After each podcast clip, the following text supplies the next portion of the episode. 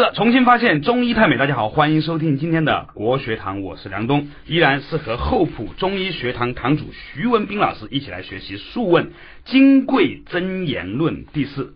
徐老师好，梁东好，听众朋友们大家好。是的，我们在上一周的时候呢，讲到了西风生于秋，病在肺，疏在肩背。嗯，这个字呢很容易念成鱼在肩背啊，嗯疏在肩背。这个书的，它是和我们讲那个运输的输是同意啊，哦就是脏腑内的气通过这个经络，通过这个地方传输到体表。嗯相反来讲呢，如果我们刺激体表的这个气输出的这个地方，可以影响到它内在脏腑的功能哦啊。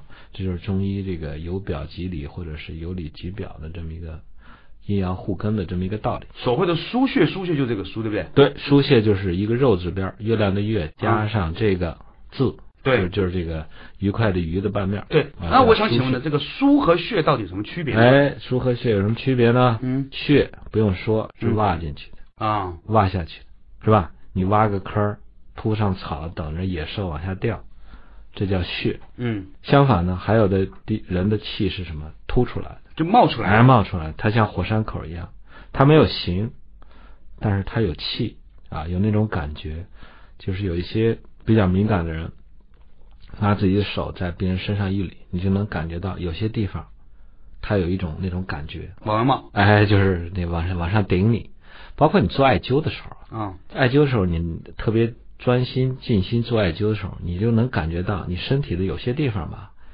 它好像是一个吸铁一样，就往下吸你这个，就是你拿的那个艾卷儿。啊！有些地方呢，它就好像往出顶你，那就是一种气感。我这得多安静的人哎，特别就是很多人是一边看电视一边做艾灸，我告诉你没用。啊心不在焉，为什么人会视而不见，听而不觉，听呃听而不闻触而不觉呢？嗯因为什么？心不在焉。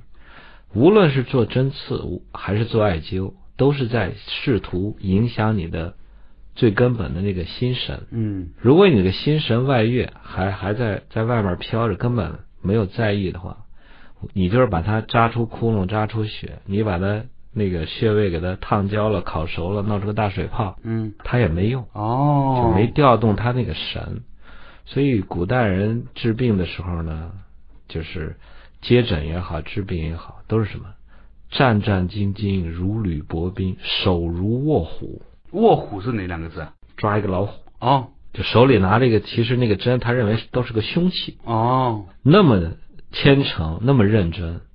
现在这儿很多人是一边打着手机，一边给人号脉，嗯哼嗯、一边嚼着口香糖，一边给人扎针，那也根本没有用。那您刚才说的输穴，输穴哈，对腧您可不举一些例子？身上哪些哪些点叫输，哪些地方叫穴啊？很简单，所有以山、陵、丘命名的这些穴嗯，都是什么疏？都是书。嗯它当地那个就是局部那个气象，嗯我们叫气象。啊相是看不见，相由心生，你拿心可以体会到，它局部那个气的形状，嗯那个形象，它没有形，但是有相，是往起凸的。我举给大家举最简单一个例子，我们脚踝啊，啊内侧啊叫什么？肾的第三个穴叫太溪，啊，哪个溪字啊？溪吧，现在简化成那个小溪河河水那个溪水那个溪了。在古代呢，它不是那么写，它是溪还是那个溪，但是边上是个山谷的谷。哦简化字为什么说有点问题呢？遗害他就把很多他认为是同同样的字，都有归成一个字了。对其实那俩字不是一回事儿。对古代这个溪呢，意思就是那种山谷，嗯但是这山谷之间呢比较窄，嗯所以它叫溪。中医讲呢，人的穴位叫肉之大会，名曰骨；嗯。肉之小会，名曰膝。就是在肌肉接缝的那个地方呢，它有一种就是挖下去的那种感觉。嗯。比较宽的，比如我们叫合谷，嗯。哎，这个地方的气就比较宽，嗯。你扎针下去，它就往下沉。嗯。可是，在太溪这个地方呢，它挺长，所以它叫太，但是它比较窄，嗯。也比较深。嗯。太溪的对面就是脚的外踝，嗯。就是你如果你从太溪扎根针，从脚那边穿出去，那儿有个穴，是膀胱经的啊，第六十个穴叫什么？昆仑。嗯，昆仑那可是大山啊。哎，昆仑那个穴啊，气就是往出顶的。所以古人感觉到那个气的形状或者那个形象，他就用什么昆仑哦来描述。挺有意思，就是我以前学习的时候，我问我们老师，我说这个这个昆仑为什么叫昆仑啊？老师说呢，哎，你看那个外踝骨那么高啊是不是像个山啊？啊他就以山来命名，嗯他是用外踝骨那个形象啊来解释这个穴位。可是我就跟着又问了，我说内踝骨也挺高的呀，啊！它怎么叫太溪呢？对呀、所以老师解释不对，对，应该是气象。气象而不是形象。所以我们很多你看穴位叫什么承山，嗯呃，还有叫丘墟。啊，丘墟墟是什么？我们经常说废墟，对其实虚也是一个堆起来的一个大土堆，对，阴虚嘛。哎，阴虚，对啊吧？以前说的阴虚嘛哎发挖掘出来。嗯所以你研我我以前非典时候，我嗯在家家里没事儿，我说我说万一我得非典死了怎么办呢？我这肚里面这么多东西，啊就写了本书，啊，写本书名字就叫《输血气象》，嗯就解释了我们人体的三百六十一个穴位，它名字名字为什么叫这个名儿，嗯怎么得来的啊？它跟有的是跟星象有关系，天象啊有关系。比如说有的穴穴位叫天枢，嗯啊有叫玄机，有叫华盖，嗯有叫子宫，这跟星象有关系。还有呢，就跟我们说的这种气的流动有关系。比如说有的地方像水一样，我们管它叫泉，有的叫井啊，有的叫海，这些都是古人喊教给你们这帮对气没感觉的人，告诉你，哎，那儿那个气是什么样。但这本书呢，一直在在电脑里存着，一直也没出，再修改一下，以后有机会再说啊。肯定有机会，而且呢，我觉得过了一段时间之后可能会更有意思。不过对于我来说，我只记得一个穴叫睛明穴，因为以前做眼保健操的，喜按睛明穴。对，睛明穴它是膀胱经的第一个穴，在那个是两眼的内眦，嗯哦内眦就眼的内角。对对对，那个时候挤按睛明穴的时候呢，应该是有肾的反应的。其实它其实触动是膀胱膀胱啊，睛明穴啊是个非常好的一个穴位，它能治腰疼。是吗？哎，我们古代人有的人怕针吧，你啊。眼、眼角又不能扎针，嗯。你比如说你左边腰急性腰扭伤，嗯。你就点在他右的眼角的睛明穴，就是眼的内眦这儿，你给他放点盐水，啊。然后他就开始涩嘛，流眼泪，啊，眼泪流完了，腰疼好了。哎我真神奇。哎，这就是睛明穴的用。眼角的外眦叫童子髎，嗯，就是我们容易长皱纹啊、长黑斑的地方。嗯。很多女人美容，就是胆经的第一第一个穴，对经常要用。眼睛的下边呢叫承气，这是我们胃经的第一个穴。所以说，如果一个女人出现了这个眼角的鱼尾纹呐、就是她的胆气不足的胆气不足了，啊，或者再往里倒，肝的问题，肝的问题。肝血不足很多人眼睛眼下面出眼袋或者啊眼泡啊眼黑眼圈啊，眼眼下面有卧蚕啊肿起来，这是胃的问题。哦，这是胃的问题啊。就是环绕着我们眼睛，整个就是三条足的阳经。啊，有一些人是做那个那个割眼袋手术嘛，嗯就把这个眼袋下面那个给挤出来挖出来。你怎么看这种啊割眼袋行为？这叫叫治标不治本。哦，割完了一个眼袋割下去，千百个眼袋还要长出来，哦没治本啊！应该从内脏里面去找原因。啊，以前呢，我们在呃传媒大学以前叫广播学院的，有一些同学毕业之后呢，去了气象局，然后国家气象局啊，或者各地方气象局啊，哎，我经常碰到啊我在这个气气象频道做一档节目，叫对对对养生堂，对对对，经常见到我在老在电视上见到那些人。对，以前我们在同学里面呢，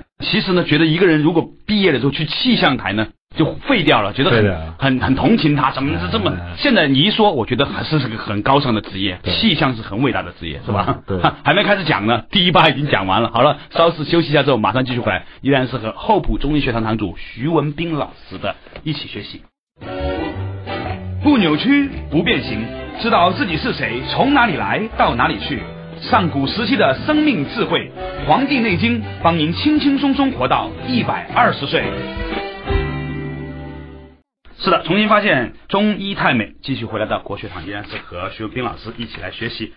上期呢，上期节目结束的时候，我们留了个作业，对，留什么作业啊？就说这个我们经常说休息，啊，那个息到底啥意思？到底什么意思呢？对呀、这两周你考虑了没有？我们经常说你休息吧，我说你是让他休呢，还是让他息呢？休是靠着树，是不是啊？对，休是身体放松，嗯，息你看他带个心，对，息啥意思？息实际上是不是心情放松下来的意思啊？对，息首先你要明确它是停止，哦，对，熄灭嘛，对吧？熄加灭这个火就就是熄灭嘛。我们经常说天行健，君子自强不息，对就是说让 让这些君子们跟那个天上星星一样转个不停，啊，不息。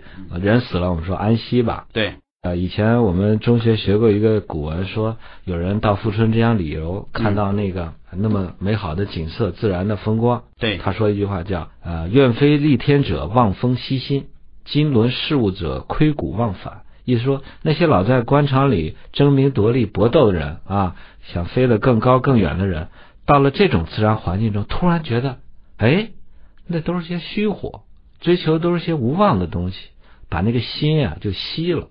什么叫心熄了？就是把心里面那个心火苗啊，给它平复一下，嗯放弃了一些不切实际的念头。嗯这是《黄帝内经》教导我们叫不要以妄为常，哦，以久为将。呃，以久为将，以万为常。所以息它是个停止、停顿的意思。嗯我嗯们经常说这个生生不息啊，生命不止，奋斗不息，这都是些励志的话。嗯但是记住，生命是有节奏的。如果你光听这些话，老天爷是呃自强不息，你要跟自强不息，你不休息，那也就最后来个大休息。哦，所以息呢，它带个心，它指两个意思，一个是指我们肉质的心脏，啊还有息。你觉得我们心脏有停顿没有？哎，这是一个非常好的问题。那到底有没有停顿呢？应该是，应该是有的吧？我觉得。对啊，应该是有。那你从从生理上来，当然不能停了，就是我们的心脏一秒钟也没有停止过跳动，对不对？停止跳动就死了嘛，对不对？但是呢，我理解呢，它是不是也有那种暂稍作放缓，稍作那种那种那种自自我放松的那样？没。错，哎，这就是人掌握一定哲学以后，嗯，你就高屋建瓴，你就没学过自然科学，你也能得出正确结论。啊，是吗？这就是古人我们叫中国为什么教育叫教育通才，对教育人就是去参去悟呢。对人心脏大家都知道，哺乳动物它有四个对呃腔，对叫左心房、右心房、左心室、右心室。对，其实它是在干什么？交替是吧？交替休息。哦，你看，肺吸入新鲜的这种氧带氧气的新鲜血液以后呢，进入到比如说我们一个心房，嗯然后呢，让经过主动脉弓送到全身，然后从静脉回流，再再把这个静脉回流的这些带二氧化碳的，我们叫浊血，再送到肺。四个腔室是在什么？交替工作，交替休息。这个就像我们春夏秋冬四季一样，哦，哎，春天来的时候呢，可能秋天就要收敛，所以趁着我们心跳是扑通扑通扑通，是吧？我们血压有个舒张压，有个收缩压，有个舒张压。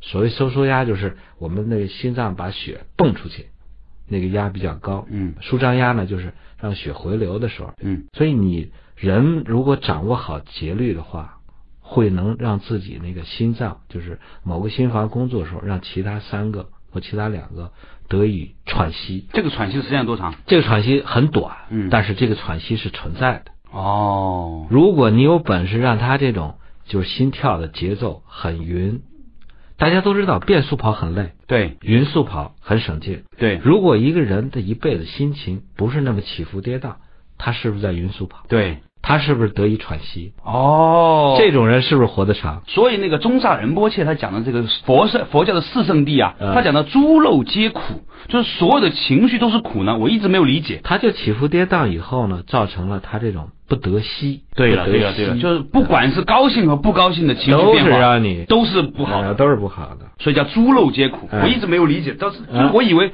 啊，生气呀、妒忌呀这种当然不好了，高兴怎么也是苦呢？哎，哎，从这个角度上。另外一个息呢，就不是指我们肉质的这个心脏，对它是指我们这个心神，对，它也能够得到息。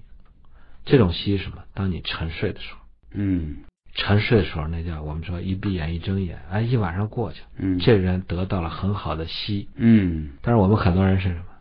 要么睡不着，嗯。要么睡了几个小时就早早就醒来了，嗯。眼巴巴等天亮；要么就是睡着以后噩梦纷纭、乱梦纷纷；要么就是什么稍微有点风吹草动就醒了，所以他这个心神不得息，所以就很累，很累，睡一晚觉觉还很累。所以他寿命会短，然后呢，他会活的质量很低，这都叫不息，不会息。哦，后来人们把这个息呀、由心引申到哪儿了？引申到呼吸上。哦，我说过了，呼吸是调整我们意，就是后天的意识和先天的神明的一个桥梁。对，你想让自己放松，或者让让自己兴奋起来，你通过调整呼吸嗯，来影响到你的心神。后来人把这个息引申到什么？呼和吸中间，人们带个停顿。你觉得呼和吸之间有停顿吗？其实是有那么一一两下子的哈，一两秒钟。现在人们都活得特强迫，上气不接下气，呼和吸之间都没有停顿。嗯，真正你说你吸一口气，对那个停顿在你呼出来之前，那个停顿，对，这叫吸。这个吸越长，说明什么？肺活量越高，对对对，吸入那个氧气，全身的循环的嗯经脉通畅，它走的也很远。对走的最远就是什么？一口气吸到脚后跟了，这叫什么？叫总吸嘛总。吸。我听说这个，如果把心脏这个泵血的这个压力啊当做一个泵的话，其实这个泵泵不了那么那么持续的这个血。但是就所以呢，就我就有一种有一种揣测哈，嗯就是一个人的血啊，在自己的身上周流不止啊，可能不仅仅是来自于血心脏的血压完。全不是，人十二经皆有动脉，哦，十二经皆有动脉，都有元气注的那些穴位，我们叫元穴啊，元是原始的元，嗯这些呢都是在协助心脏在继续工作的。就好像你有个主泵嗯蹦到一定高度或者地方以后，接着还有个小泵，接着再往下蹦，往下走，哦，不是说一竿子就插到底了。所以认识的一个“息”字，你把这个“吸”怎么翻译成英文？没法翻。对因为什么？很多其他民族或者其他学科都没意识到、认识到这个字，只有我们中国人有。可是我们中国人有吧？大家都认这个字儿。啊，问道吸啥意思嗯？很多人解释吸就把它解释成呼吸那个吸了。对，呼吸的吸是是吸气的吸啊，休息的息是自自心。哎，很多人是休而不息的。哎，那我问你，为我想请问一下老师啊，就为什么自这个息是自心呢？它上面这个字和下面这个心是什么意味呢？就是说自心要停顿那么一下，自心是你自己的心，这别人替代不了你的，对，自己的心要去停顿那么一下，这是说是息啊。还有一个特有意思，中国人说这孩子真有出息。对呀、什么叫出息？哎，有意思。怎么不说入息？嗯，点改呢？点改呢？下期再说。哈，稍事休息一下之后回来再说。每周六周日晚十一点到十二点，梁冬和您一起打通身体奇经八脉，探讨上古时期的生命哲学。这里是中国之声最新鲜的文化节目《国学堂》。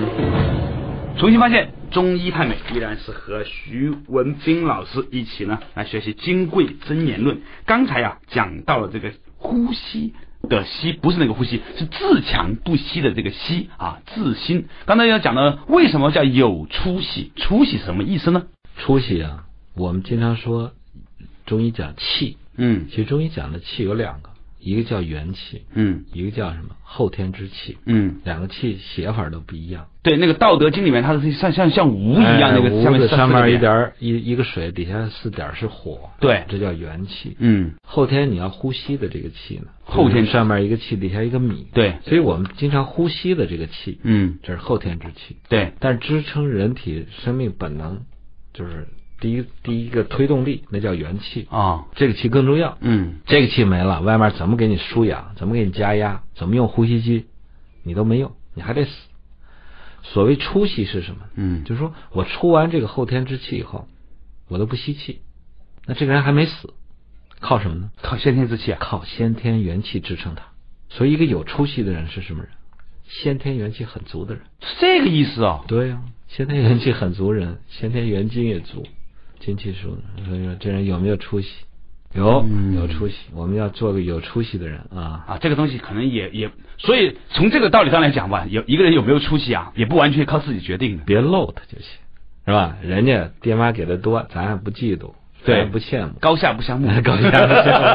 好，圣人行之，愚者配之。然后呢，咱们要自己虽然不多，但是我们不瞎造啊，我们把那点元气节省下来，啊。做个有出息的人。好，咱们开始正式进入哈，说北风生于东，嗯病在肾，疏在腰骨。哎，我们东南西风都说了，嗯今天就该说北风了。嗯北风呢，我们都知道，它从北方来，代表一种寒冷、肃杀、黑色之气。嗯，但这种寒冷、肃杀、黑色之气，对我们的生命也是必须的。对，意思就是说，你那么疯狂的生长喧闹了以后呢，该什么？该收藏。收藏一下嗯啊，别折腾太过，这样呢你会活得很久。嗯啊，很多人说啊，我就我就喜欢热，不喜欢冷啊。一到冬天了，我们很多北方人都跑到海南去过冬。对，我说你要不是个病人，不是就患有那种严重呼吸道疾病的人，倒没必要。嗯到到北方，这个冷一冷、紧一紧也挺好。但是呢，北方这种过度的寒冷，北风那个吹嗯啊，雪花那个飘以后呢，很容易会伤到你的身体，导致你出现一些问题呢，表现在哪儿？表现在肾是吧？所以呢，它会一个是增强了你的肾的功能，嗯增强了你肾的封藏的功能。但是大家记住，肾如果封藏太过，嗯也出问题。肾如果阳气不足呢，它会漏，就是我们经常说这遗精啊，嗯，或者遗尿啊，或者稍微一咳嗽，这个小便就出来了还啊。还真有这种人啊。当然有哦，啊，我这临床见到很多这样的女性居多啊，因为女性她这个呃尿道的肌肉尿道比较短啊肌肉比较弱，哦，这都是肾的阳气不足了。哦，还有呢，肾如果封藏太过的话，它会出现什么？尿不出来。比如说我们现在很多人老年或者中老年男人得前列腺炎，一站对着墙站站好好几十分钟，就是尿不出来，滴滴答答的，这是什么？封藏太过。哦，还有人会出现什么尿的结石。当你受到这种风，就是侵入到你的身体以后呢，你会怎么样？它的表现的那个输出来的那个血嗯或者输出来那个气，你不可能去拿个剪子拿个刀子去进去给它掏啊。对，你怎么办呢？你通过刺激它的输在表面这些气，它告诉你了，嗯输在腰骨，腰骨。先说腰，大家都知道，对，腰在哪儿？腰在后背嘛，对不对 是指后面吗？当然了。啊，但是腰的具体定位是这样啊，我们有二十四节气，大家都知道。对大家就要记住，我们还有二十四节脊椎。我们背上就有二十四节。哎，我们还有二十四根肋骨。这二十四个脊椎是怎么分布的呢？嗯我们脖子上有七个嗯节儿，叫颈椎。嗯颈椎，我们很多上次我们不是说颈椎病了，嗯大家反响不错，都纷纷检讨自己这个脾气 不好，这个脾气轴跟颈椎病这个关系。七节是颈椎，嗯它在我们肩膀上面。嗯这七节颈椎呢，可以我们啊左右左顾右盼，可以这个上下俯仰，嗯，这是七节颈椎。另外呢，有十二节叫胸椎。对，这胸椎是什么意思呢？就长着肋骨的那个那节儿脊椎，哦，长着一对儿肋骨。就羊蝎子那部分。羊蝎吃羊蝎子，吃羊排 带着那，它有十二节啊就是从颈期往下，它这长十二节呢，就是保护我们整个的胸腔。嗯。我们身体里面最重要的脏器，肝、心、脾、肺、肾，全在这个肋骨的包裹下，哦，所以这是我们身体最宝贵的东西，都对在保护。这十二节，那么下面就五节呢，叫腰椎，就是从十二胸椎往下再数五节儿，嗯。这五节叫腰椎。所以你看，七节颈椎加五节腰椎，十二个，啊。再加十二个胸椎，这就正好二十四节儿。哦，所以病在腰，就指哪儿？是没长肋骨的那五段腰椎，传说中的腰椎间盘突出就是这里就？在这儿，腰一、腰二、腰三、腰四、腰五，椎间盘突出。哎，你刚才说到它是二十四节嘛？嗯，那按道理说，那这二十四节应该跟我们一年的二十四节气有对应关系的有，哦。哎呀，你现在这个悟性极高。我告诉你一个最最对应的啊，啊。别的我还没研究太透啊。就是说我们那个夏至啊。阳气最旺的那一天，白天最长，对应我们就是胸七，正胸椎第七那个穴位啊，啊。就是我们趴下以后那儿最高，啊，而且那儿正好是正中，正好是督脉。对那个穴位你知道叫什么？叫什么？至阳，哦哟，冬至的至，阳气的阳。哦，就是夏至的意思。哎，就是那一点，我其他我跟你对不上，嗯我能知道这个就是夏至。所以如果夏至那天在这个地方贴点什么东西会不好呢？对啊，我们那个华佗给呃曹操治疗头风，对。头痛病嘛，对，他就取的胸椎第七节旁开一点五寸，嗯。啊，膈腧穴，嗯。就是至阳旁边儿，它正好这个胸期啊，正好很有意思，它是我们膈肌就是分开我们胸腔和腹腔的那儿有个肌肉嗯。附着点，所以从这个胸期以上是胸腔，嗯。胸期往下呢是腹腔，所以那那个膈腧穴呢，正好是它是叫血之会，气血的血。你要想治一切血的病啊，淤血啊、出血的病，你扎那个膈腧穴，所以正好是在治阳那儿。以后二十四 节胸椎、脊椎和二十四节气对应关系，我们再研究一下。好好，像我以后再研究。您刚才说的这个腰腰椎的问题，病在腰骨嘛，对不对？嗯所以呢，就很多人腰椎间盘突出，是不是就是跟他冬天的时候受寒？呃腰为肾之府，对，所有腰出现来了问题，包括这个腰椎出现问题和腰的旁边儿，我们叫腰肌劳损，嗯腰的肌肉出现了问题，都跟冬天受了北风吹有关，嗯伤到了你的肾有关，伤到你的膀胱有关。有没有特别说在冬天吹到哪个地方又尤其伤害大呢？冬天的话是属于闭藏，嗯，我们说呢，水冰地彻，无扰乎阳。对，一定要把自己包裹的严严实，不要受寒气。但是偏偏有一些要与自然抗争的人啊冬天去要跑步啊去要冬泳，对，去要洗冷水浴，这些人呢，十有八九得了重病，十有一二得以幸存。是十有一二人幸存下来以后，还要站在电视上说我在冬天游泳，我多么的健康。我看到临床很多的病人啊，都是在冬天受寒受风以后，落下了腰腿疼的病。这下一个字就是骨，对，骨和腰不一样，对不对？完全不一样。对，另外，也就是说，我看我博客上也有人问腰椎间盘突出啊，对啊这我讲过了。腰腰椎间盘这个固定人的骨头腰椎是靠什么？韧带。对韧带外面还有肌肉。对很多人就是去做了一种奇怪的姿势，或者啊去搬一种平时搬不动的东西，或者一个寸劲儿。包括一些有些人是在这种房事当中，对。有一些高高难度动作，高难度动作，吴桥来的，一下就来了。嗯，吴桥杂技团腰椎间盘突出很多就跟这些有关。啊，《黄帝内经》有句话叫“胜者做强之官”，对。做是工作的做，对。强是强大的强，对，技巧出焉，是玩技巧的。但 是。您玩技巧玩花了，玩过了，或者是在你我们说肾气啊足的时候，这些肌肉肌腱能把你的骨骼固定住。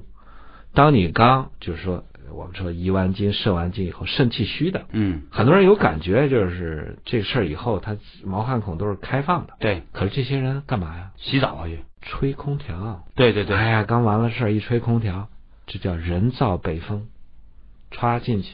他也可能没玩什么高难度的动作，对然后贼风就进去，乘虚而入，然后起来可能就哎早上起来刷牙，哎刷牙之后一扭腰，嘎嘣动不了了，到医院检查什么什么什么突出啦，这个这个腰肌劳损啦，什么腰三横突错位啦，一一个腿长一个腿短啦，这都是我们说的房事不当。哦，我刚才本来想问这个问题，但是又觉得在中国之声吧不太好。既然你都说起来了，咱就往下说了哈。就有一部分朋友是吧，总是在大战三百回合的时候开开空调，夏天的时候都总会开空调，这个问题是不是很严重啊？极其严重，嗯啊，因为很多人到医生这儿看病以后，有的事情他羞于启齿，嗯，因为我们讲他摸到他这个脊椎出现了这些问题以后，我们就想这个力是怎么导致这样，对。就试图给他还原，对。你就是还原一下你当时做了个什么动作，啊。然后最后 就问出来啊，哦。人家做了一个一个什么高难动作。啊你看我们古代中国人养生啊冬天他是睡火炕的。对。你是不管心情坐牢也好，工作也好，晚上你往那火炕火炕上一躺，热乎乎的，所有的问题都解决了，是吧？嗯第二天生龙活虎，该干嘛还一尾干嘛。活龙，嗯你要是现在又没炕，嗯睡的就是床，然后再热了以后，这个出了汗，再吹点这个空调，人造贼风一吹，腰骨病在腰骨。嗯看那些扶着腰扭着进来的人，你就想想哦，您受了北风了。哈哈，老子就要马上回来。从医学到哲学，一样的《黄帝内经》，不一样的新鲜观点。梁东、徐文斌一起发现中医太美。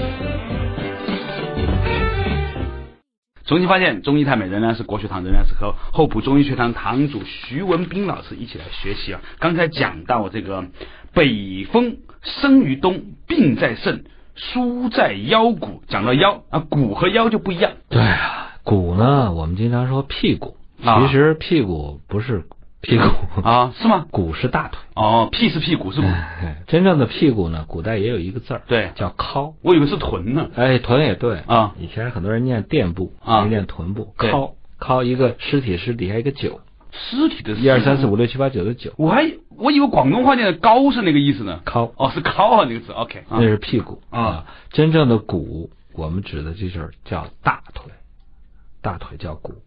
我们呃以前人说有一个得力助手叫我有肱骨之臣，啊就是能帮助我出很大力。对肱是什么？上肢的胳膊啊叫肱二头肌，对吧？肱骨，对骨是什么？大腿骨。啊，就是我有两个得力的这么助手，叫肱骨之臣啊。哦，这个骨呢，就是指我们的大腿。大腿呢，起于哪儿？大腿起于哪儿啊？就是说骨起于大腿根部吗？根部哪儿？股骨头。在哪里啊？股骨头听说过吗？听说过吧？股骨头就是我们髋啊，髋骨，对它是个窝。对这股骨头呢，像一个小圆球，啊嵌在里面。哦哦，就是我们腿啊，迈腿走路都没有事。对对对，现在流行一种病，你知道叫什么？股骨头坏死，哎，骨头坏死怎么得的？就是这个地方啊。看看。哦，就是北骨头坏死怎么得的？北风生于冬，病在肾，疏在腰骨。哎，北风，寒冷的北风伤了你的肾，造成了什么股骨头的坏死。但是现在已经不是生于冬了，现在一年四季都在人造北风、人造寒风，然后呢侵到侵犯到你的身体里面，造成这什么病在腰和骨骨头坏死。所以这个大腿出现的最根本的问题呢，就是人呃很多中老年人现在都不是老年人了，出现了股骨头坏死。股骨头坏死呢，就是你看已经伤到了骨头，对，是吧？很多人去去做、呃什么股骨头，就换成一个人工的关节。嗯但是我告诉大家一句话，不是自己身上肉它长不住啊，身体植入那种异物，迟早会起这种不良的排异的反应。对最好的办法就是说，你别让它坏死，那万一已经已经有已经出现这种情况怎么办呢？把受到的那个贼风给它赶出去，还是要把它排异。一定要把它那个风啊，我们说驱风散寒，嗯大家都觉得好像太悬了，嗯不悬。嗯这种寒风进去以后，它会导致一种凝滞，凝滞以后气血就往那儿过不去啊，最后就造成这种坏死。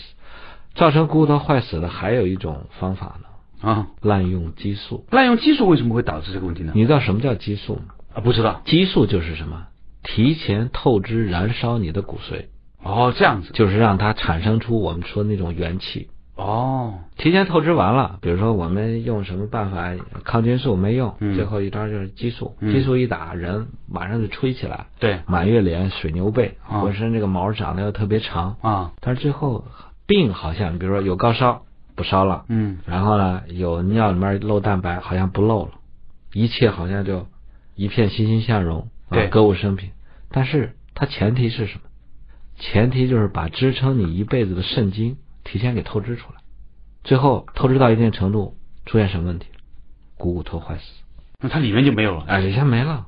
本来这个骨髓是营养我们的骨头的嘛，对是吧？骨髓充盈的话，这个骨头是什么？坚韧而且有弹性的，对，不至于摔摔一跤就摔成一个粉碎性骨折。嗯老年人骨髓空了嘛，一摔摔成好几块。嗯小孩子一摔，我们叫柳枝或者叫青枝骨折。嗯可是摔了很快就能长好了，为什么？肾精足，骨髓充盈。所以那些滥用激素的人，最后造成一个恶果。特别是前前前几年，就是治疗某个某个疾病的时候，很多人就用了什么叫冲击疗法。这种就是打着科学的名义滥用激素，就是说我用平时这个剂量的激素已经够厉害了吧？嗯，压不住，压不住就加倍用，直到把你压住为止。最后这些人都很惨，都拄着拄着双拐，坐着轮椅，骨头全坏死。这就是说从里面给掏空了，这是一种造成骨头坏死的一种方法。我们现在说什么？从外面受了这种邪风贼风了。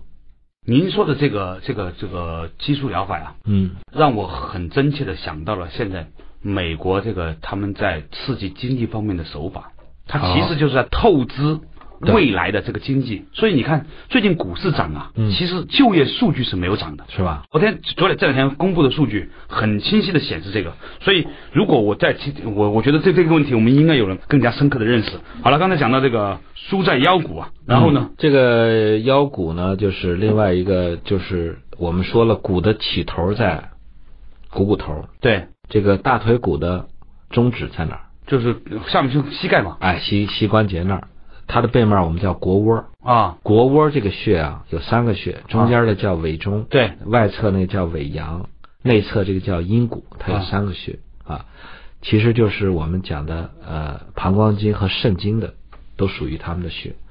老百姓有个或者中医有个很通俗的方歌，呃针灸歌，就四个穴。他说腰背尾中求，就是当你的腰背出现了疼痛啊这些问题以后，碰哪儿扎哪儿，扎尾中揉尾中。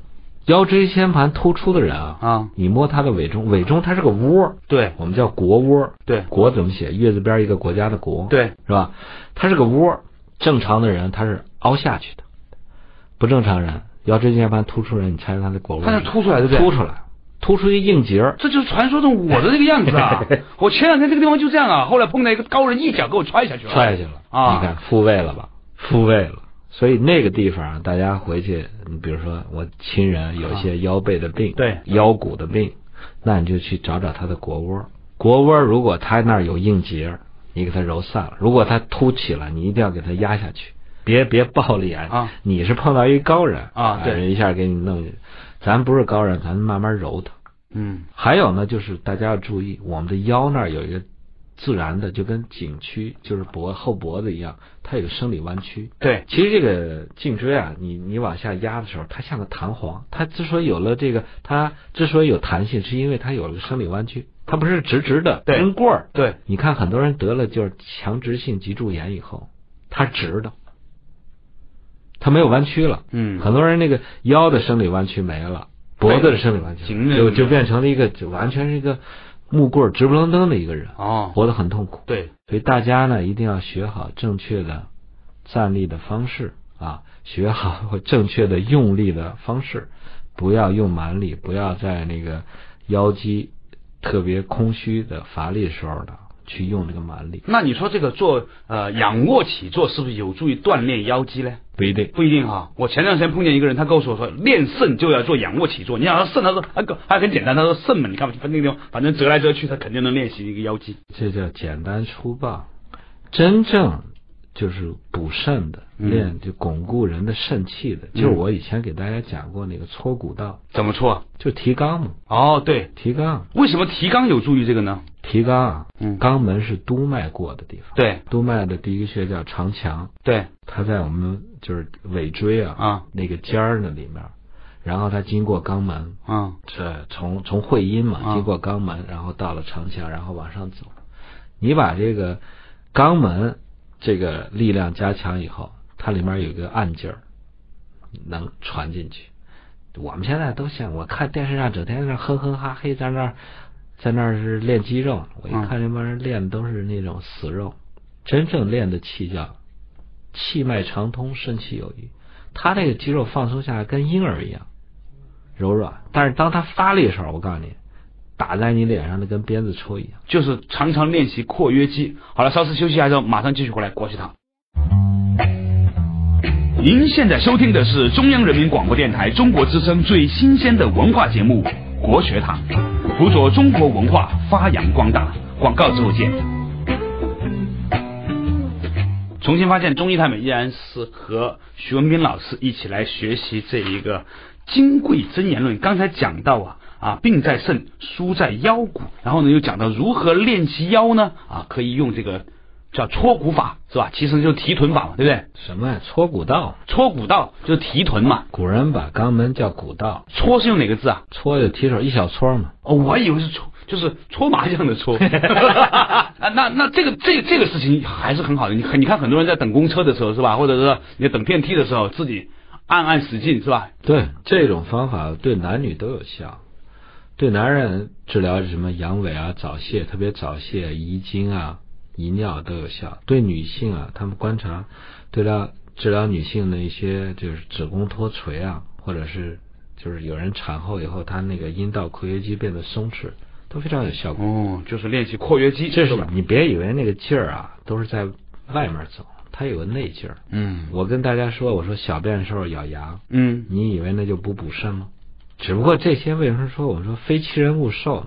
你让你传出话，真传一句话，你没碰到那个人嘛，他不没有怀着那种虔诚信任的心听这个话，他就觉得这还算什么？对呀、不当回事儿。所以孔子教学生叫有教无类，不管谁他都教。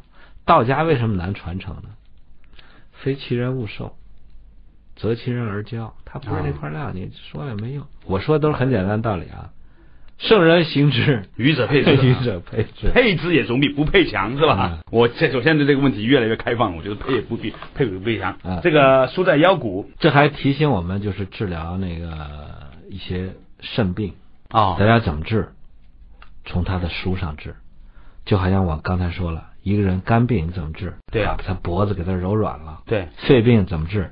把他肩后背那个肺腧、风门穴给它揉开了，对把他肩胛骨给它呃闹着实了，别老翘着。那肾病怎么治？一定要在他的腰和背上、腰和骨上去下功夫。我们说腰为肾之府啊府是那个政府的府。对很多人得了肾病，古代又没有穿刺，对也没有手术，怎么办？那你就在他的腰上，你看腰啊，从腰一开始，它啊旁边的那些穴位就开始跟肾有关系了。腰一旁开一点五寸，它就是三焦枢。嗯这个三焦吧，其实跟我们的人的很多激素，比如说甲状腺、胰腺，还有肾上腺都有关系。腰二旁开就是我们叫肾腧，嗯肾腧啊，嗯肾腧的中间就是呃腰椎棘突下那儿有个穴，就叫什么命门，生命之门啊。命门你要扎根针穿出去，从前面出来，你猜是哪儿？肚脐啊，肚脐眼。正好对着是吧？哎，正好对，肚脐叫什么？就是叫什么门对不对？神阙，神阙啊，一个是神阙，一个是命门，是吧？你看这个从腰上给它治，然后下面呢还有一个呃幺四幺五之间叫大肠腧。很多人啊，我说一受惊吓，什么屁滚尿流，为什么呢？就是肾的那种封藏的力量没了。啊，我看一个图片，渗出孔嘛，对不对？哎，一下夸屁滚尿流嘛，对，尿吓得我们说这人尿尿吓得尿裤子了，肾气兜不住了。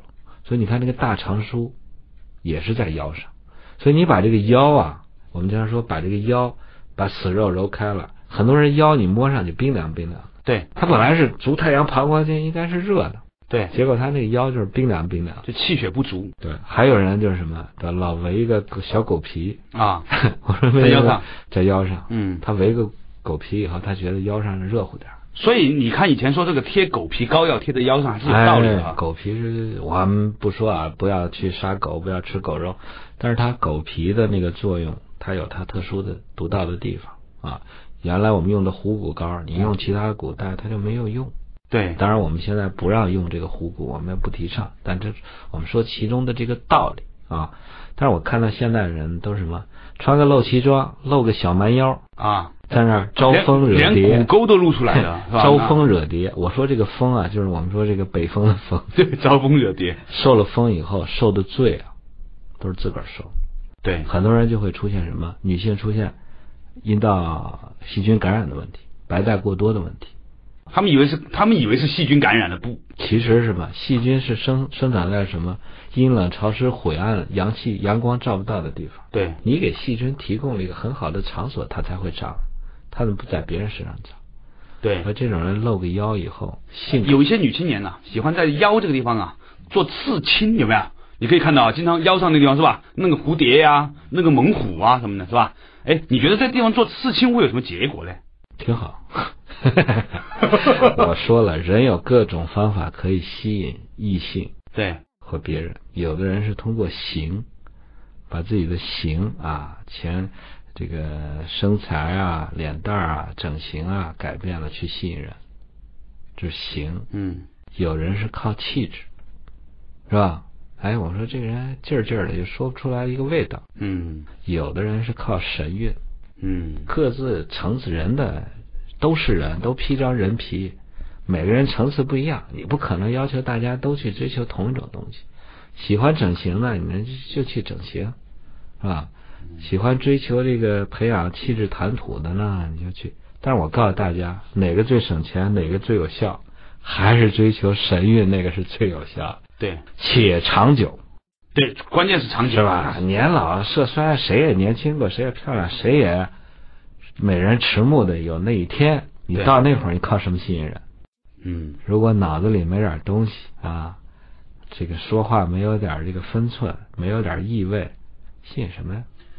这个我觉得一个人一辈子哈，就是为了让自己老的时候不失优雅啊，嗯就就就不错了。就你这一辈子赚钱也好，学习也好，都让到你老的时候显得还可以我个人认为啊，啊就是说人活一辈子，从开始追求低级趣味，啊，满足生理需要，对到开始追求思想，最后回归到本心本神，对，就到了追求一种精神愉悦。嗯就到老了，你吃不动、喝不动、玩不动的时候，那你还活得挺有意思。啊，那会儿你就活出来了。对，可是我们很多人是什么低级趣味也没追求到，或者到老了也没满足了，还在那儿痛苦当中，这等于一辈子白活了。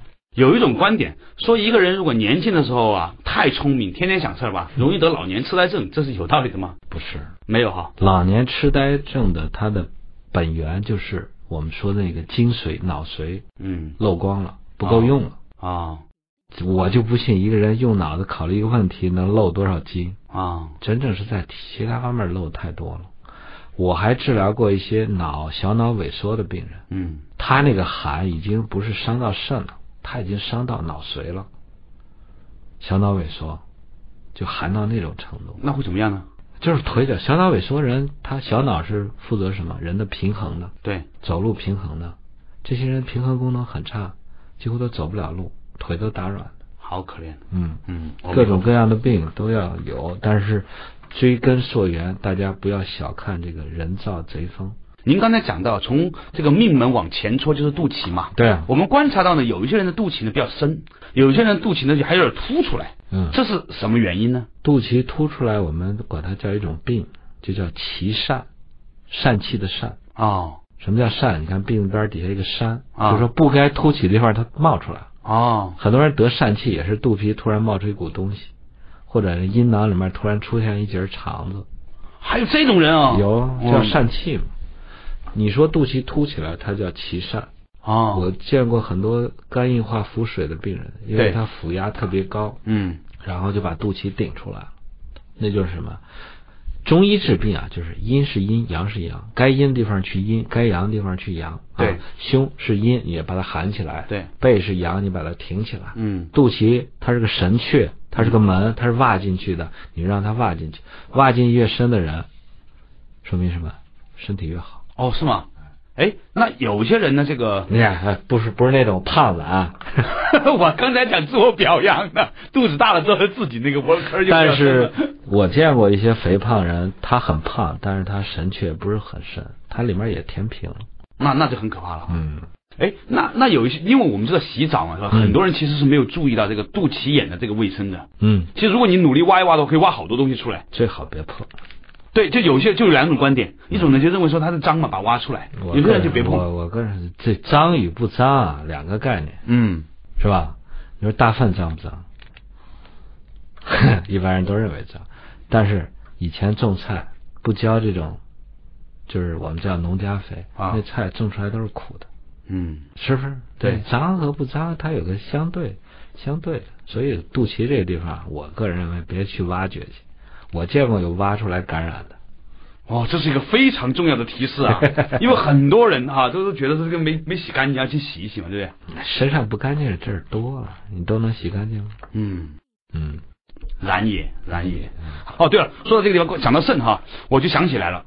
前一段时间呢，有很多人问我是不是应该吃六味地黄丸，似乎呢，六味地黄丸那就是补肾的药，对吧？对，因为现在啊，这种电视广告嗯，的轰炸，你不对人影响太大。对有句话叫“谎话重复一千遍，它也能变成真理”。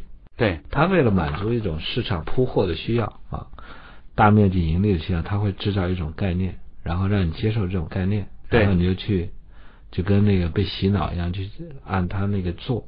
六味地黄丸，我我讲过以前，嗯，它是滋补肾阴的一个药对啊。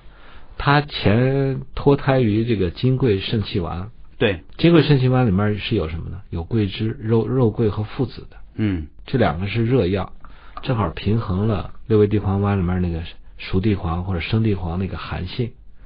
生地黄又叫地髓，嗯。非常凉的一个药，能止血，就是你有热性出血的时候，它能给你冰镇住，所以它是一个非常滋补肾阴的好药。现在人呢是不论自己是不是肾虚，都在吃这个药，也不管自己是不是肾阴虚还是肾阳虚，都在吃。我看很多人都吃出毛病来，吃的满脸都是黑的，那地黄是黑的嗯，啊，肾也是黑的，水气过重，对阴水之哎，气，补补的大方以后，你满脸就发黑，所以我我是反对这么吃药的。还有呢，就是我们现在这个有些人出了肾的问题以后呢，就是去吃补肾的药，除了六丸地黄丸以后呢，就吃吃冬虫夏草。对。啊。你们上次不是说那个吃鸭子吗？对，给扎的鸭子毒脉上，这个东西冬虫夏草也有点炒疯了，大家就炒一个概念，然后把价格炒炒上去，然后这帮炒作人撤资金，夸一走，对把你们全陷进去，都是这样。但是这套把戏是每次都看着那么拙劣，但是每次都那么有效，所以我是跟大家说，冬虫夏草没你们说的那么神啊，所以呢，吃了未必未未必见得能补肾。真正的补肾，记住我说的话，别穿高跟鞋，脚后跟要着地。另外呢，撒尿的时候呢要咬牙，啊，平常没事等电梯的时候呢，要搓到骨，搓搓搓骨道。搓骨道对，搓骨道啊啊，另外就是在那个性爱前后呢，不要吹凉风。这就是补肾了。哎，这我觉得啊现在为什么叫无为而治？你不糟蹋自己，这就是天大幸事了。您刚才讲到这个肾阴虚和肾阳虚哈，嗯，那到底什么叫做肾阴虚，什么叫做肾阳虚呢？我告诉你啊，这空调嗯，它有两个功能，对一个叫制冷，对一个叫制热。对有电没电，啊，那叫虚虚不虚这叫阳。啊？通电以后，它制造出来是冷气，这叫什么？肾阴。啊所以我们说这个人肾虚了，啊就是说他根本往这个肾是制冷的，大家记住啊，心是火，肾是水，让我们心情平静，让我们晚上睡觉啊，让我们心情得以平复，让我们高烧退掉，都是肾，肾来干这个事儿。但肾呢，它也得能提供定力吧，动力吧，嗯，就好像我们给空调插电，你没有电，它肾就工作不起来。对，这人的表现就是什么？焦躁，睡不着觉嗯啊，就是那种亢奋。当他肾通电以后，制造出来什么？我们叫体液，嗯其实就是我们说精气神的精的那部分，全身开始循环以后，哎，突然出点汗，突然呢，这种心就是我们叫心静自然凉。谁让你心静了？其实就是肾工作起来了。这其实就是肾的阴阳的两个面。你给它通上了能量，然后它又制造出了人体的体液，这叫肾阴。嗯很多人出现这种干燥综合征呢，其实就是肾阴不足。但是你往根儿上倒，很可能就是通向空调的这个电力不足。所以你说扶阳派为什么不去补肾阴呢？他认为他这个空调是正常的，只不过通向那个空调的电不够了。他通过给他加这个电，用的好像都是阳的药。对你看李可李可老先生用附子治疗这个干燥干燥综合征，对，一般人不可理解，说啊，你为什么用热药治疗我干燥症？你看，这就是扶阳派的道理。哦，道理在这里，对了，有意思。嗯，太感谢徐老师了。今天啊，今天咱们的重新发现中医太美之国学堂，国学堂是重新发现真中医太美素问金匮真言论就讲到这里，下一周我们同一时间再见。